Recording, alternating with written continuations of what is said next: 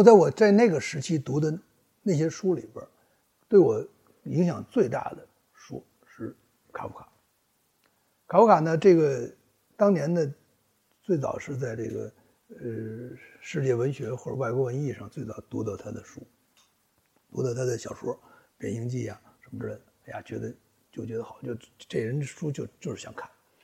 然后呢，以后呢，就就就我最早买的就是这个，呃，这是这几本书，《诉讼》啊，《城堡》《卡拉德文日记》，这些这些书呢，我觉得确实是给我一个什么印象，就是说。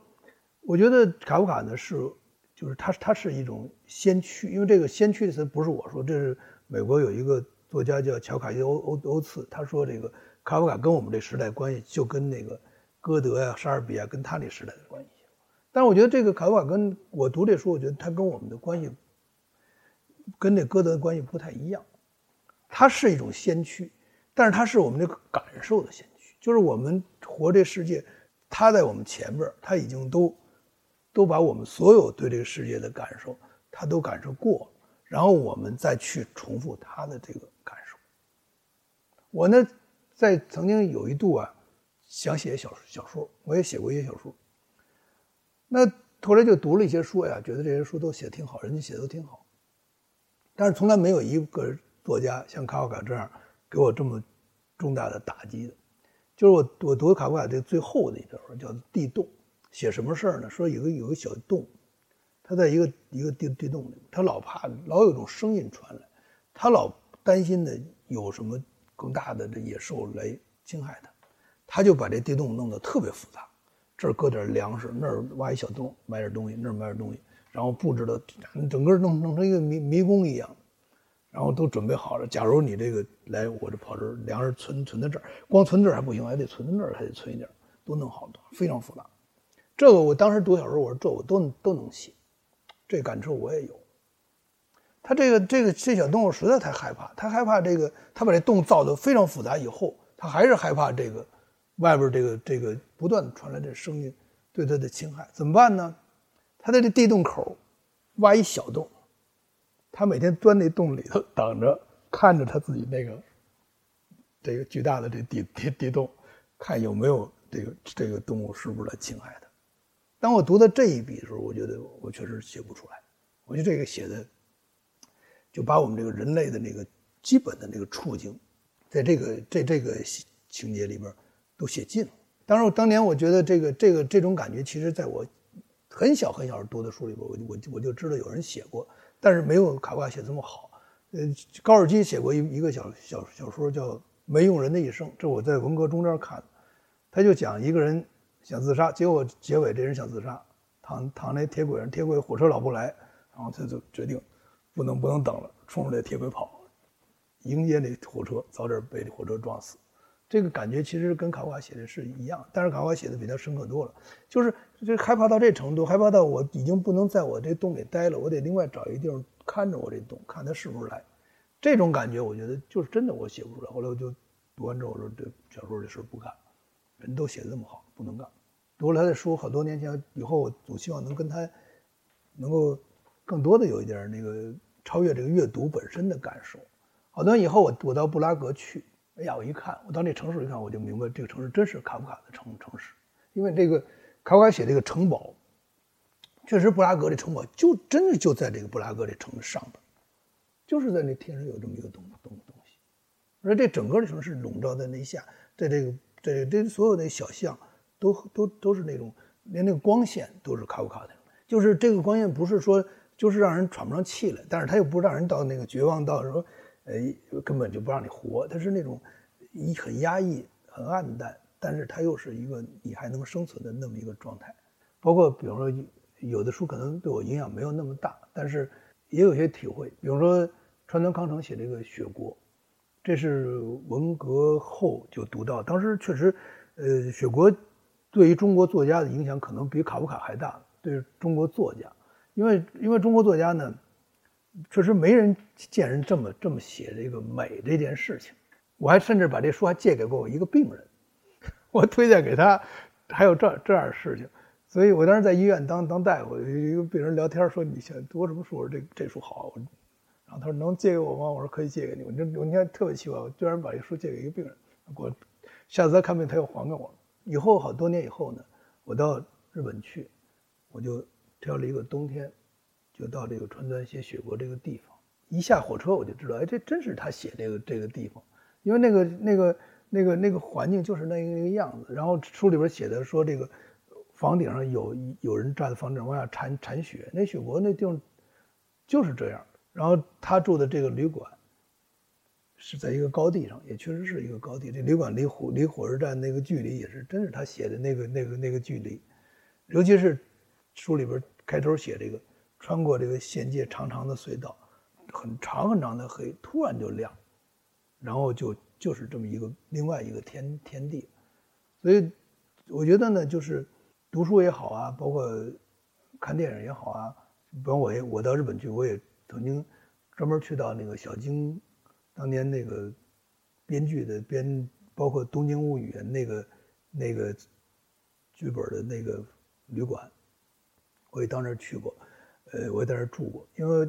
那个地方叫毛七，突然在街上我看有一个路上有个招牌毛七馆，我这毛七馆不是小京那个书里边写过这个这个毛七馆吗？怎么还有这旅馆还在啊？回来我就查这个上网查，还真有这么一地方。然后一看那房间还存在，我就给那旅馆写封信，我说能不能预定？他说回封信说可以，多少钱？告诉多少钱预定。然后他说你订那房间是小京张二郎住过的房间。我说我我就回过去，我确实是想住那房间。当时去了，然后一看那房顶上还有这个当年那个小京那个，他就在屋里老煮那个火锅熏黑的那痕迹还在那房顶上，然后那个窗户看望望出去，也是当时他们编剧以编剧时候描述过的那个那个园子，然后他曾经在这编过很多剧本，所以这种感觉我觉得就是一种一种怎么说呢？就是一种你读了那么多书，然后你。好像有一个有个捷捷径，可以跟这个有一种呃亲密的接触吧。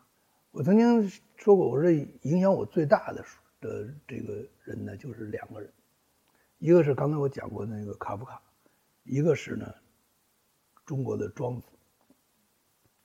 我呢这个庄子这个书呢，很早就买过，就是就是文革以后出书就买，庄子就得买。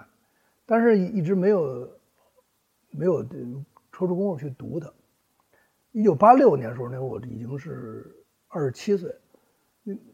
有天我突然想，这事不能再拖了，这件事必须得把它办了。然后呢，我就请了一个假，请了一个病假。其实我没病，我装病，然后请了请了一个假，结果四个月没去上班。这四个月呢，我就在我家里边呢，当时有找着有二十多种这个庄子的这种。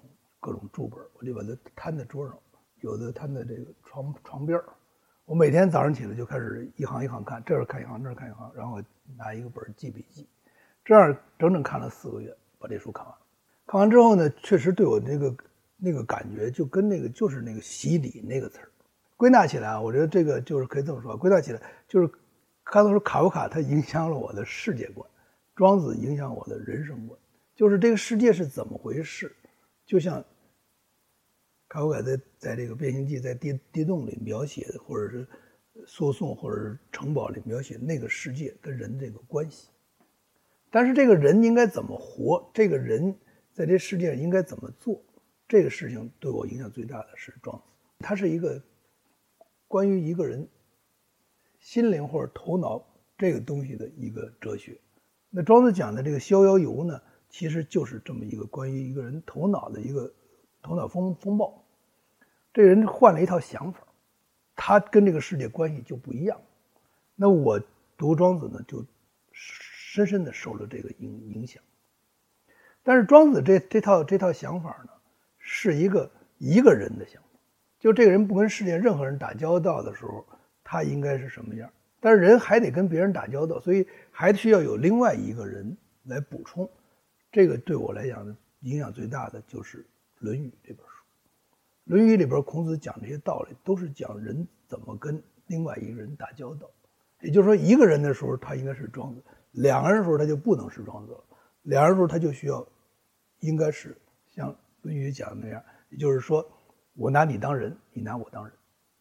那么这两个人彼此当都都当做人，就是孔子讲的这个人。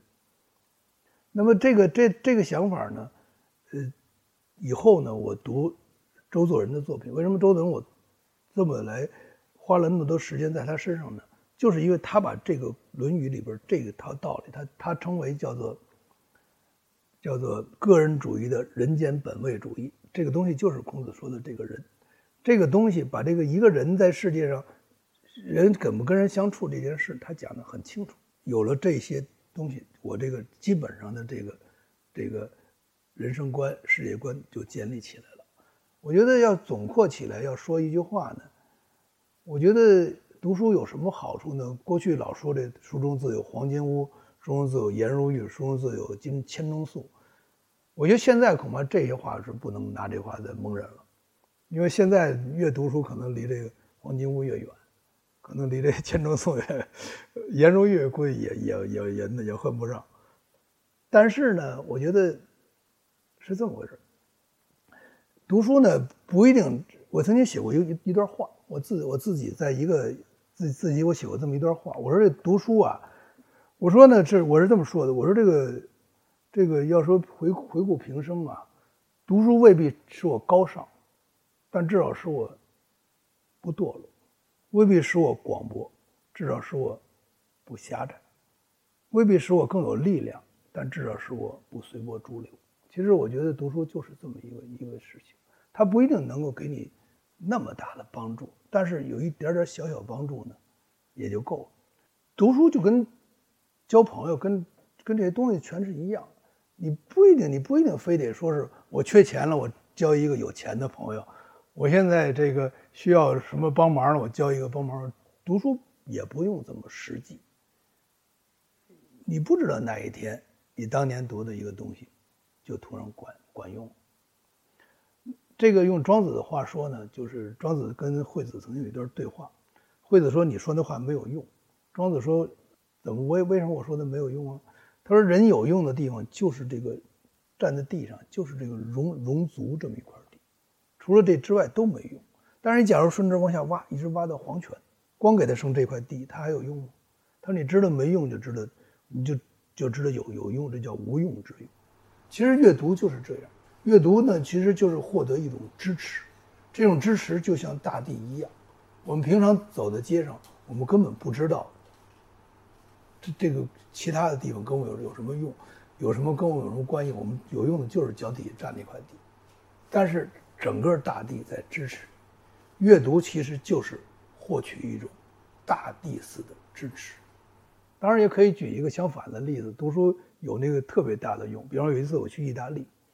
我读一个旅游手册，我在旅馆里读。他说，留守的说，呃，提醒旅游者注意，当你走在意大利，小偷很多。当你走在街上，如果有人向当地向你面前晃一张报纸的时候，你要注意你的兜。我放下放下这本书，我就出了旅馆。刚出旅馆门，就一帮孩子拿一地图跟我面前晃悠。虽然是地图，我想报纸差不多，赶紧摸我兜一看，一摸兜，有一有一个孩子手已经在我兜里边了。哎，我说摸着他手了。这样，这个读书也有这么实际的用。